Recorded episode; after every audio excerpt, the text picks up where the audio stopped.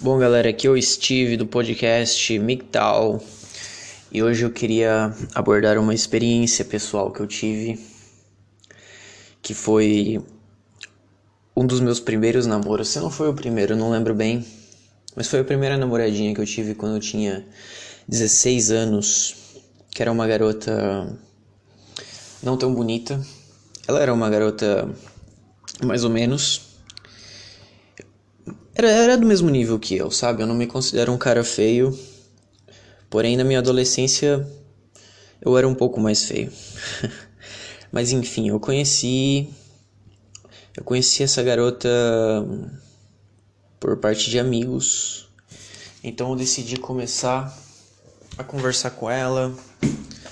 E depois de muita insistência, depois de pagar muito pau, realmente ela aceitou namorar comigo. E tudo que eu queria era namorar com ela de verdade. Eu tava fazendo tudo na, na melhor das intenções. E como um garoto experiente, marinheiro de primeira viagem, eu fiz tudo errado, não é? Eu era um. Eu era um trabalhador.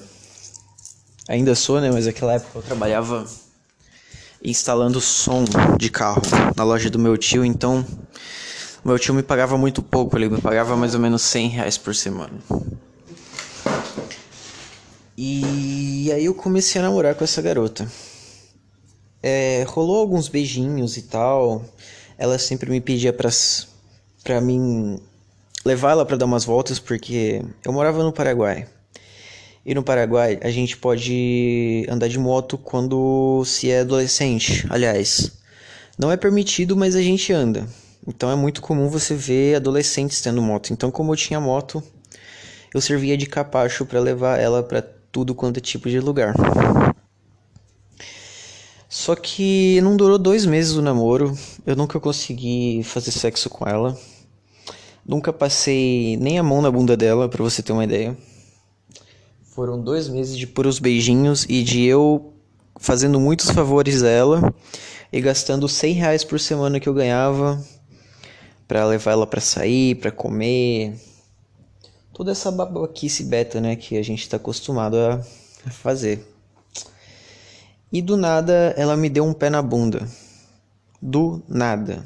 Falou que a mãe dela não queria mais que a gente ficasse junto e simplesmente ela sumiu. Eu fiquei muito mal, fiquei muito deprimido, a minha autoestima que já era ruim foi lá para baixo. E depois de um tempo, fiquei sabendo que a maioria dos meus amigos comeram ela. Eu falo comeram mesmo porque comeram realmente. Não tenho problema de usar palavras vulgares. Comeram ela assim no primeiro encontro e falaram que ela fazia de tudo. Não, não tenho nenhum problema com isso, porém foi engraçado, né, que ela fazia isso com caras que ela saiu na primeira noite e eu que namorei com ela dois meses, eu nunca tive nada. Enfim, se passaram oito anos, hoje eu tenho 24 anos, mas ano passado eu tinha voltado para o Paraguai, quer dizer, eu tinha ido para Florianópolis e lá em Florianópolis. Um, eu mudei muito, não é? Eu comecei a ganhar mais dinheiro e fiquei melhor de aparência, comecei a me cuidar, fiquei mais velho também, não é? E eu voltei pro Paraguai depois de dois anos que eu fiquei fora. Isso quer dizer, é... eu fiquei oito anos sem ver ela. Porém, eu fiquei dois anos fora do Paraguai, morando em Florianópolis. E eu postei ali no meu, nas minhas redes sociais que eu estava de novo no Paraguai. E ela, não sei como, ela me seguia no Instagram, eu imaginei que ela não seguisse, mas ela mandou uma mensagem falando: Nossa, como é que você aparece de novo aí no Paraguai e nem me dá um salve? Aí eu falei: Caralho, velho, como se a gente fosse amigos, sendo que em certas ocasiões ela nem olhava na minha cara. para você ter uma ideia, tipo, eu lembro que uma vez é, eu precisava ir para uma rave e era ela que vendia os ingressos e eu fui lá comprar os ingressos com ela e ela me tratou super mal, que nem o lixo. E do nada, né? Quando eu voltei pro Paraguai, ela começou a, a me chamar para sair, pá, e falou: "E aí, quando que a gente vai tomar uma cerveja?" E eu meio que não tava acreditando na história. E eu realmente, porra, ela só quer tomar uma cerveja na amizade, vamos tomar. Então ela foi para minha casa e a gente começou a tomar uma cerveja, duas, e eu contando quais foram minhas experiências e a vida dela não mudou nada. Ela simplesmente foi se aventurar nos carrosséis de pica da vida, né? Embora ela não tenha falado isso, essa é a coisa mais óbvia que aconteceu. Então nesses oito anos, ela deve ter dado demais, cara, pra tudo quanto é cara. E no meio da bebedeira ela me beija e já começa pegando no meu. Vocês sabem. E ela vem com os papos de que gostaria de namorar comigo e que ela sempre gostou de mim, que que ela nunca esqueceu de mim e que ela só não ficou comigo porque a mãe dela não gostava, mas só que agora ela não tava mais nem aí. Tudo mentira. E eu fui levando na maciota e nesse mesmo dia, ela foi pro banheiro da minha casa. Ela pediu para ir pro banheiro, eu levei ela para pro banheiro. Depois que ela saiu do banheiro, ela veio, me montou em cima do sofá e a gente transou ali mesmo. E é muito estranho, né, que quando a gente namorava, quando eu tinha 16 anos, ela nunca deu pra mim, nunca deixou nem passar a mão na bunda dela. E depois de 8 anos, ela veio e me deu um chá de buceta. Do nada. E o que será que mudou nesse tempo, né?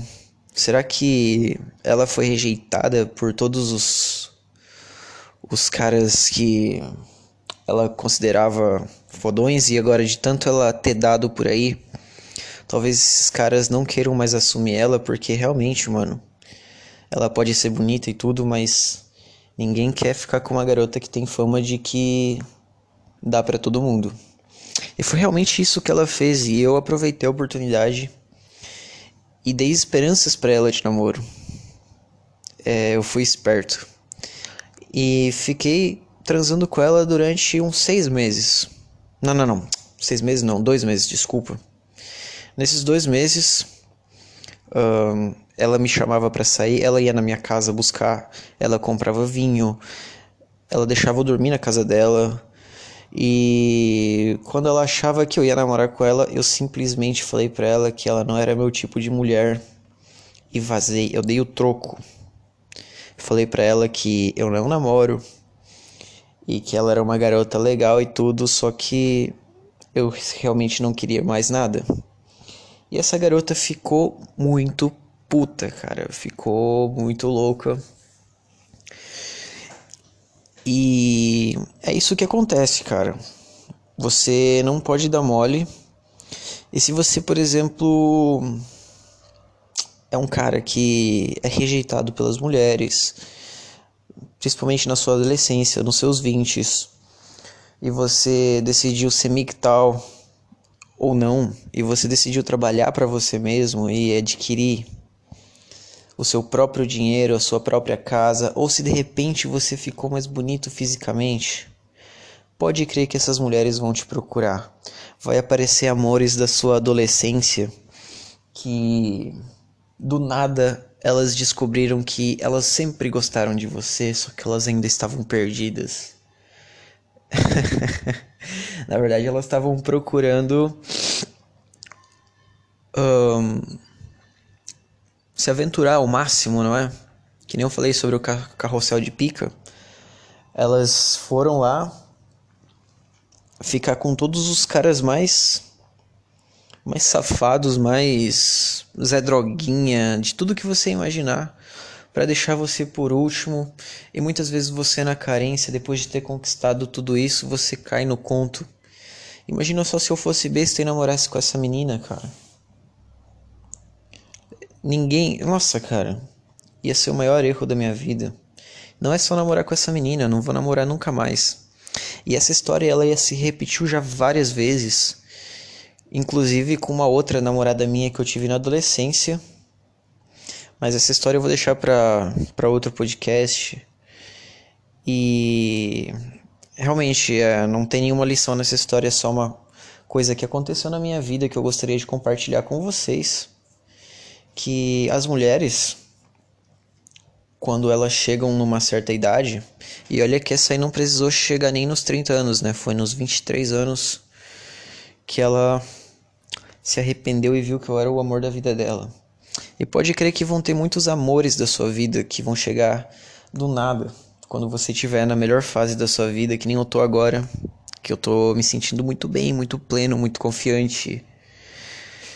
É, vão aparecer os amores da sua vida e o recado já tá dado. Essa é a lição. Se você quiser cair nesse conto aí, você cai, mas assuma o risco, cara. Não seja idiota. Não compensa, cara. Você tem que impor respeito. E se isso acontecer, é a sua oportunidade de só comer e sair vazando. Então é isso aí, galera. E aqui é o. Aqui é o Steve Pizza. Mais um podcast tal E é isso aí.